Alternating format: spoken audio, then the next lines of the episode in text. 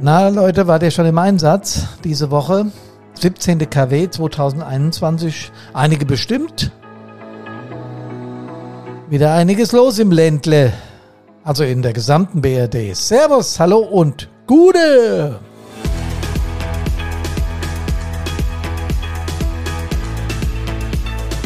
Hier ist Hermann von Brandpunkt an R, dem Einsatz Leben Podcast. Und genau dieser Titel, Einsatz Leben Podcast, der Name unseres Podcasts, trifft heute wieder besonders zu. Meine krassesten Einsätze, Teil 2.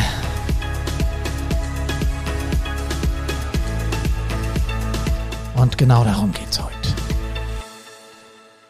Hallo und herzlich willkommen. Ich habe Rückmeldungen bekommen auf meinen ersten Teil dieser Miniserie. Ich befürchte, nein, nicht ich befürchte, sondern ich denke, ich freue mich eigentlich. Ähm, das wird eine ganze Serie werden. Äh, ich werde auch mit anderen Kameradinnen und Kameraden über Einsätze sprechen, die speziell waren oder die irgendetwas Besonderes hatten. Das haben mir jetzt die Rückmeldungen von euch gezeigt. Es war nicht mal so sehr die Rückmeldungen, wir haben da an diesem Datum oder an diesem Donnerstag von mir aus einen Riesenbrand gehabt und das war besonders weil, sondern es war so die, die Rückmeldung ging mehr in die Richtung, ja, Einsätze sind irgendwie völlig von, emotional gesehen, ja, ist ja mein Thema, wisst ihr, sind die zwiespältig. Auf der einen Seite ist es unsere Essenz, wir fiebern ja darauf hin, ne? Sind wir doch ganz ehrlich. Äh, das heißt ja nicht, dass wir irgendjemand Leid wünschen, um Gottes Willen, aber es passieren täglich äh, 10.000 Einsätze in, in unserem Land, in Deutschland.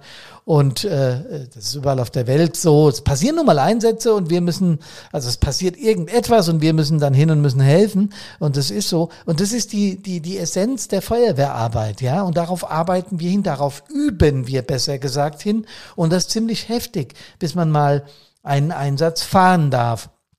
Ähm, das wissen Feuerwehrleute sehr genau, aber hier hören auch Menschen zu, die mit Feuerwehr weniger zu tun haben, einfach weil sie es interessant finden. Und denen will ich sagen, bevor eine Feuerwehrfrau und eine Feuerwehr, ein Feuerwehrmann in den Einsatz darf, muss er erstmal einiges gelernt haben, einiges gemacht haben, ähm, dass das dann soweit ist. Vor allen Dingen, wenn er da vorne dran muss, wo es dann richtig gefährlich wird, also Innenangriff, ähm, äh, Chemikalien-Schutzanzug, Atemschutz oder ähnliches, ja, Tauchen, Höhen retten und, und, und, und, und.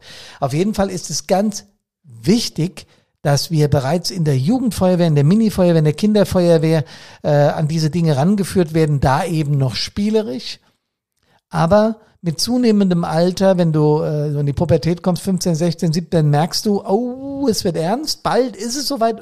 Und auch da sind Feuerwehrleute ganz ehrlich, natürlich freuen wir uns auf die ersten Einsätze, weil das ja nochmal das ganze Bestreben ist. Das ist wie ein, ein Fußballer, der äh, 20 Mal äh, im Monat trainiert und dann kein einziges Spiel hat. Ja, Darum geht's doch, das ist doch die Essenz.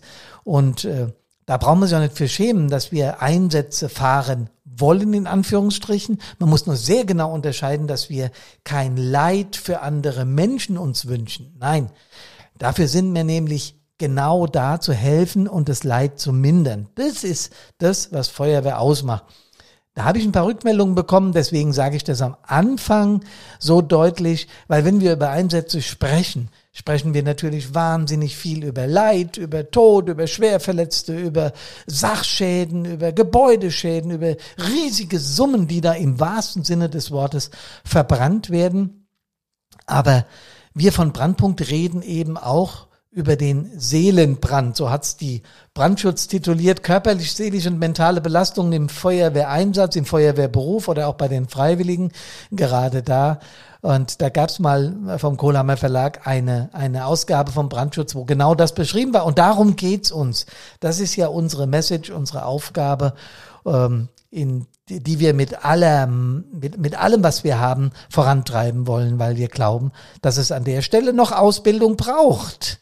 Wir werden ja auf der einen Seite super gut ausgebildet, äh, bis wir in den Einsatz dürfen oder andersrum müssen. Und äh, an dieser Stelle glauben wir aber, dass präventiv noch einiges passieren muss.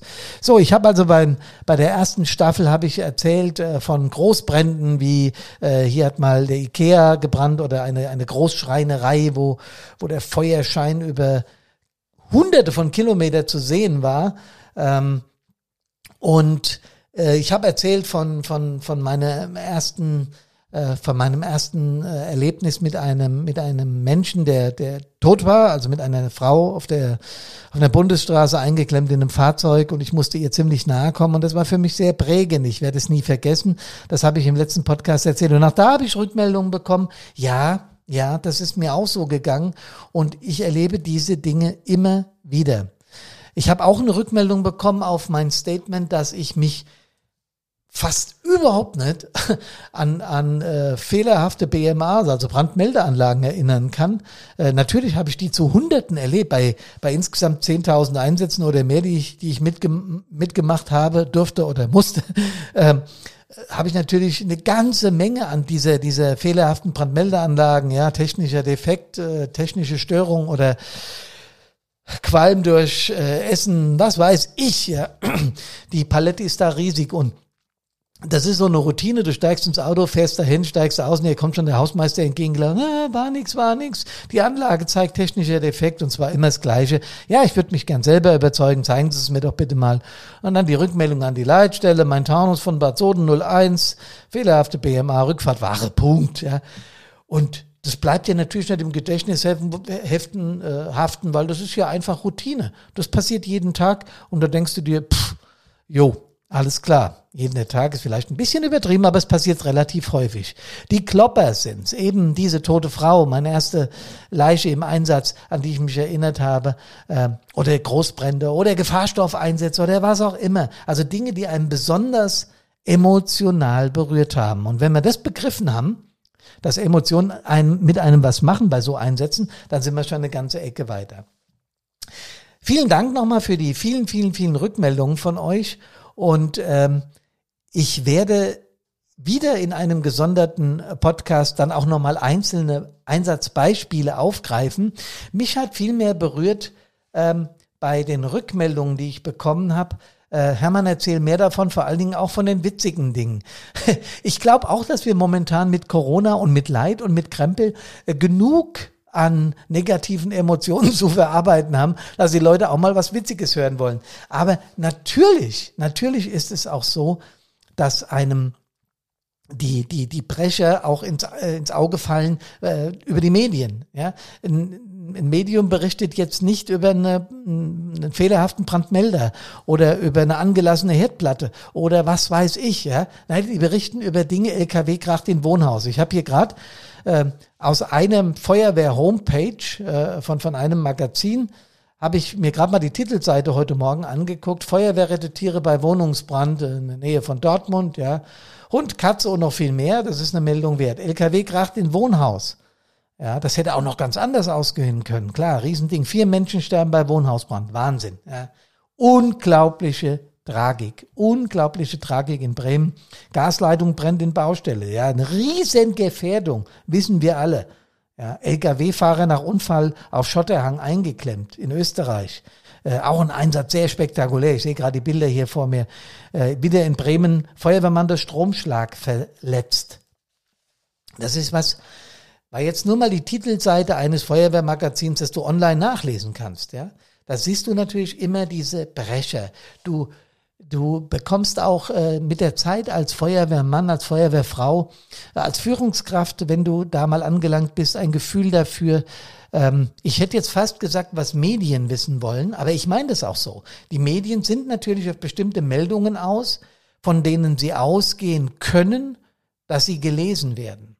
Und da, auch das ist eine alte journalistische Suppe, sind negative News immer besser für die Presse, in Anführungsstrichen, für, für den Journalismus, als die positiven News. Das gibt auch mal ganz positive Beispiele. Ähm, ich kann mich erinnern, dass wir einen Gefahrstoffeinsatz in der Nähe äh, äh hier in meinem Taunuskreis zur Grenze von Wiesbaden hatten, waren auch gemeinsam mit den Wiesbadener Kollegen, mit den Hofheimer und da war eine ganze Menge los. Mainz war, glaube ich, auch da in der Latte. Ähm, auf jeden Fall äh, war ich damals auch äh, ähm, Öffentlichkeitsarbeiter für meinen Taunuskreis und da hat die ein, ein sehr großes Boulevardblatt mit vier Buchstaben hat getitelt, diese Frauen und Männer retteten Wiesbaden. Ja, das, ich glaube, ich habe die damals ganz gut betreut, habe Informationen gesammelt, habe die an die Medien weitergegeben und ich halte es auch für sehr wichtig, das zu tun.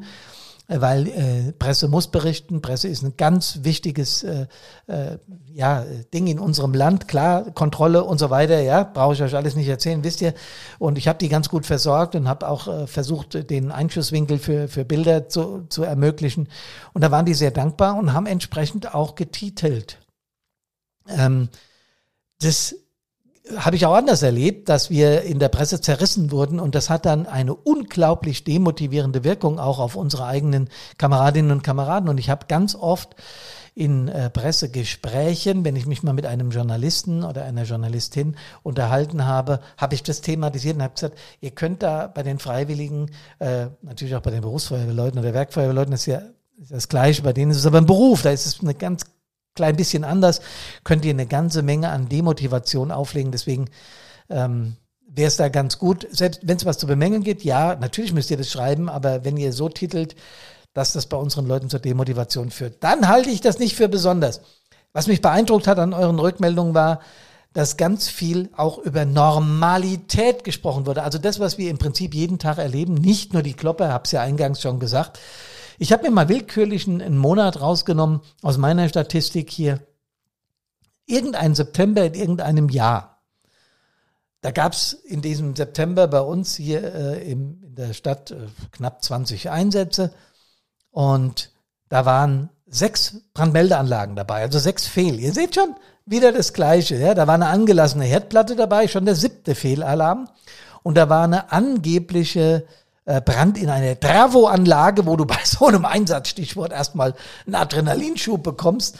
Äh, die Travo-Anlage war aber eine Klingel in einem Wohnhaus. Ja, und da hat es ein bisschen gedampft. Da gab es äh, vermutlich einen Kurzschluss. Da kam etwas Dampf aus diesem kleinen Trafochen und das war für die Leute, ähm, weil sie einfach Angst hatten, eine Indikation für einen Feuerwehreinsatz und wir sind alarmiert worden und wir sind hingefahren, natürlich mit dem Löschzug, weil wir nicht wussten, um was für ein Travo handelt es sich. Es kann ja auch einer von einem Energieversorgungsunternehmen gewesen sein, so ein Riesenapparat und wenn der brennt, na, da haben wir, das ist schon eine andere Hausnummer. Ne? Aber ich, ich kann mich gerade an diesen Einsatz gut erinnern, weil ähm, die Familie, die uns alarmiert hatte, dann äh, mir mit wohlgesetzten Worten versichern wollte, wenn wir das gewusst hätten, ja, aber es war, ich habe sie dann beruhigt und habe gesagt, also Jetzt machen Sie sich mal nicht verrückt, das ist auch gar nicht kostenpflichtig, weil Sie haben ja nach bestem Wissen und Gewissen gehandelt. Sie haben uns ja nicht vorsätzlich in irgendeiner Form alarmiert und äh, also das war ein Ding, an das ich mich auch sehr gut erinnere. Wir hatten in dem Monat auch äh, eine Türöffnung für den Rettungsdienst äh, und die ging nicht gut aus. Das heißt, die, der Mensch, die Person hinter dieser Tür, die wir für den Rettungsdienst geöffnet haben, war nicht mehr am Leben. Ähm, und wir hatten zwei Verkehrsunfälle.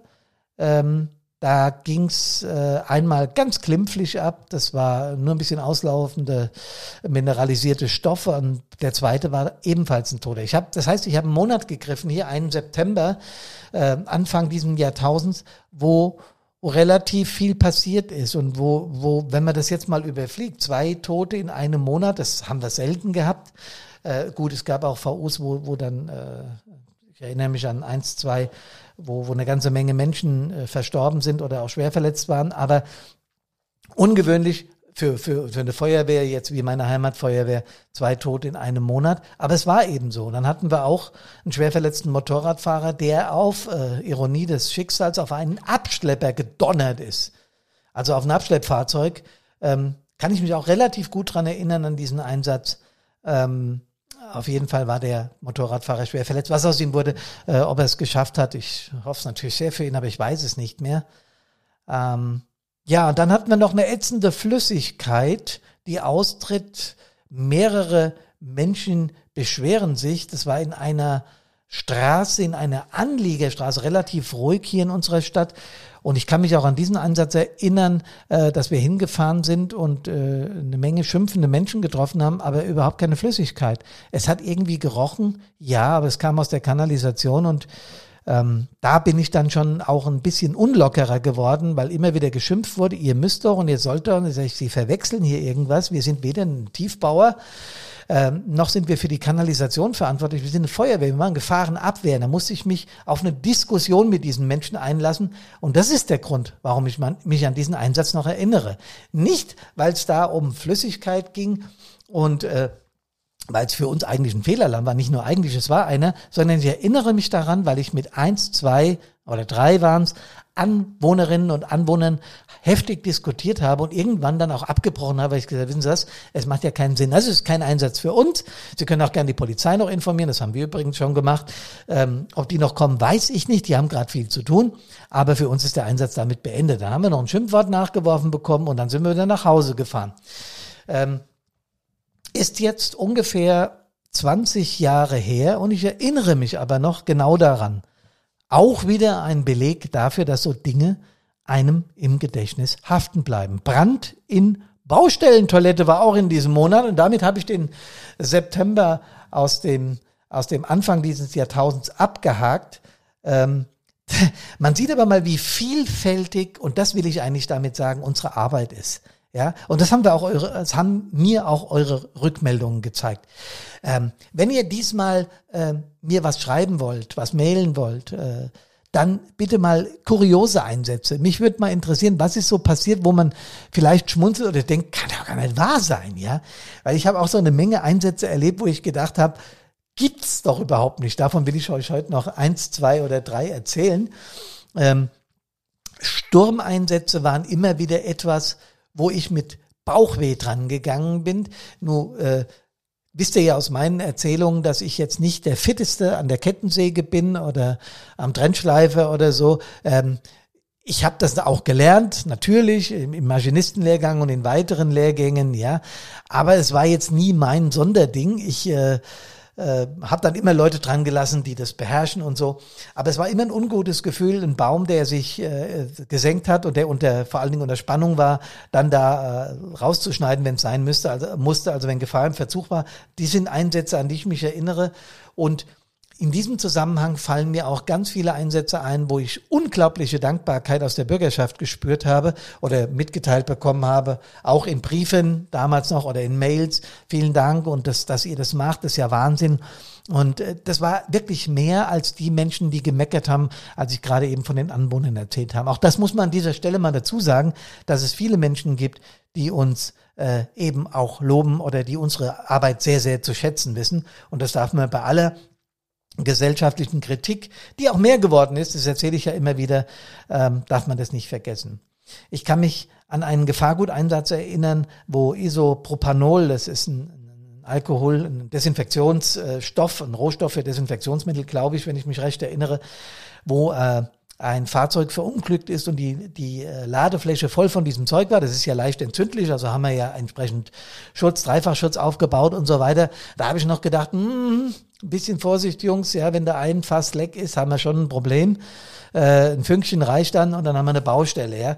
Äh, das kennen Feuerwehrleute, was mich aber an diesem Einsatz, und deshalb erinnere ich mich auch so sehr an ihn, noch viel mehr beunruhigt hat, war, dass vier Fässer drauf standen auf dem, äh, auf dem LKW, die nicht gekennzeichnet waren. Und das sind Situationen, äh, weiß nicht, wie es euch da geht, da stellen sich so die Nackenhaare. Äh, gar nicht gut, gar nicht gut. Ja?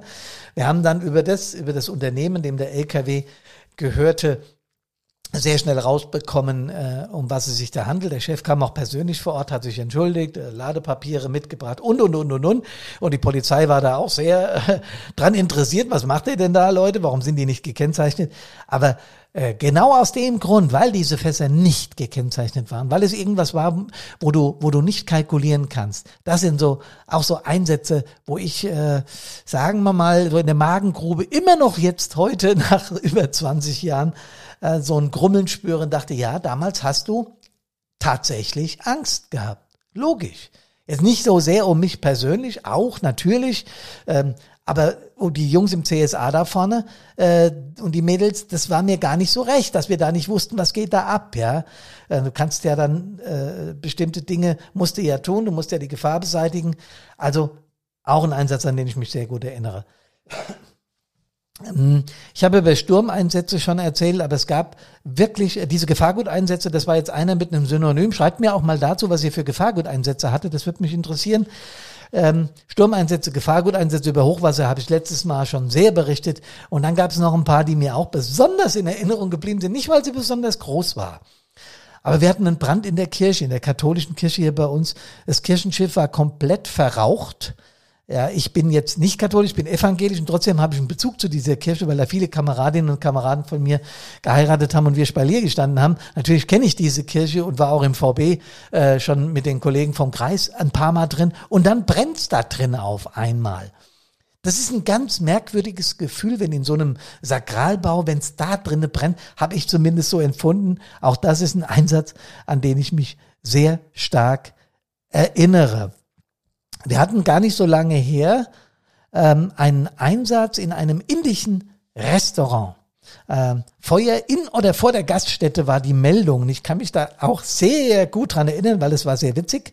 Äh, wir kamen da hin und äh, da, da hatten die, die, das Hochzeitspaar, das indische Hochzeitspaar hatte vor der Gaststätte ein Feuer entzündet. Das heißt, sie haben da ein paar Holzbalken aufgelegt, das ist da so Tradition oder was auch immer, ein, ein indische Hochzeits, eine indische Hochzeitstradition, ich habe keine Ahnung. Auf jeden Fall war das Feuer vor der Gaststätte und hatte in der Gaststätte irgendwie ein, ein, ein, ein die BMA hat auf jeden Fall ausgelöst. Wir kamen dahin und hatten übrigens auch Anrufe, dass da irgendwas wäre. Ähm, und dann habe ich den den äh, Bräutigam oder seinen, seinen Vater, ich weiß es nicht mehr genau, aber es war auf jeden Fall äh, ein Mensch, der gebrochen Deutsch sprach und ich habe ihn gefragt, ähm, haben Sie denn eine Genehmigung für das Feuer? Und er hat dann gesagt, nein, hab ich Hochzeit. Und ich muss, ich musste mich dermaßen, ich konnte mich nicht mehr beherrschen, ja. Er hat überhaupt nicht kapiert, was ich von ihm wollte, dass es in Deutschland einen ja, sagen wir mal, Brauch gibt, dass man für ein Feuer, wenn man das draußen macht, auch vor allen Dingen in der Stadt eine Genehmigung braucht. Und er hat mich überhaupt nicht verstanden. Er wollte mir einfach klar machen, das hier ist eine Hochzeit.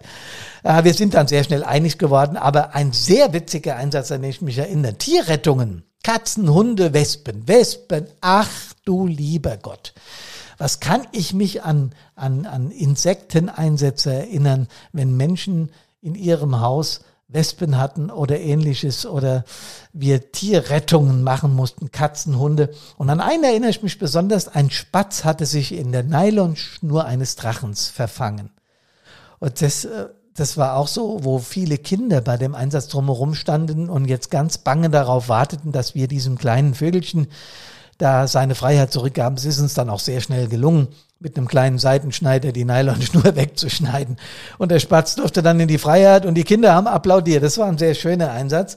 Ich habe das letzte Mal erzählt, dass wir mal bei einem bei einer, bei einer Räumung in einem Haus äh, eine leicht bekleidete Dame ähm, äh, beim, bei der, beim Türöffnen vorfanden und ich äh, im Prinzip etwas äh, die Kontenance verloren habe und der Polizist, der das mit mir durchgezogen hat, auch. Und sowas ähnliches ist mir auch mal passiert in einem Aufzug, da waren zwei Personen drin, was immer die da auch gemacht haben, die waren ebenfalls leicht bekleidet und der hing und wir haben dann äh, Notfalltüröffnung gemacht und ja, das war dann auch etwas, wo du äh, das Lachen über einen Biss auf die Lippe, äh, bis es blutet, dir äh, verkneifen musst. Ich hatte ein Einsatzbeispiel, ähm, das war im April, auch in Anfang der 2000er Jahre. Und da gab es drei Meldungen hintereinander. Droht Baum umzustürzen. Der zweite Einsatz war, droht Baum umzustürzen. Also es war wohl äh, ein, ein Sturm. Und der dritte Einsatz, Baum umgestürzt. Und wenn du das so liest, wenn du die Einsatzstatistik aufmachst, denkst du, aha, zweimal hat es nicht geklappt, beim dritten Mal ist es dann passiert. Es handelte sich jeweils um unterschiedliche Einsatzstellen, aber es war sehr witzig zu lesen, dass äh, dass drei Bäume da gefährdet waren und einer hat es dann geschafft, umzufallen. Die beiden, die drohten umzustürzen, das habe ich dann im Einsatzbericht nachgelesen, die konnten aber stehen bleiben.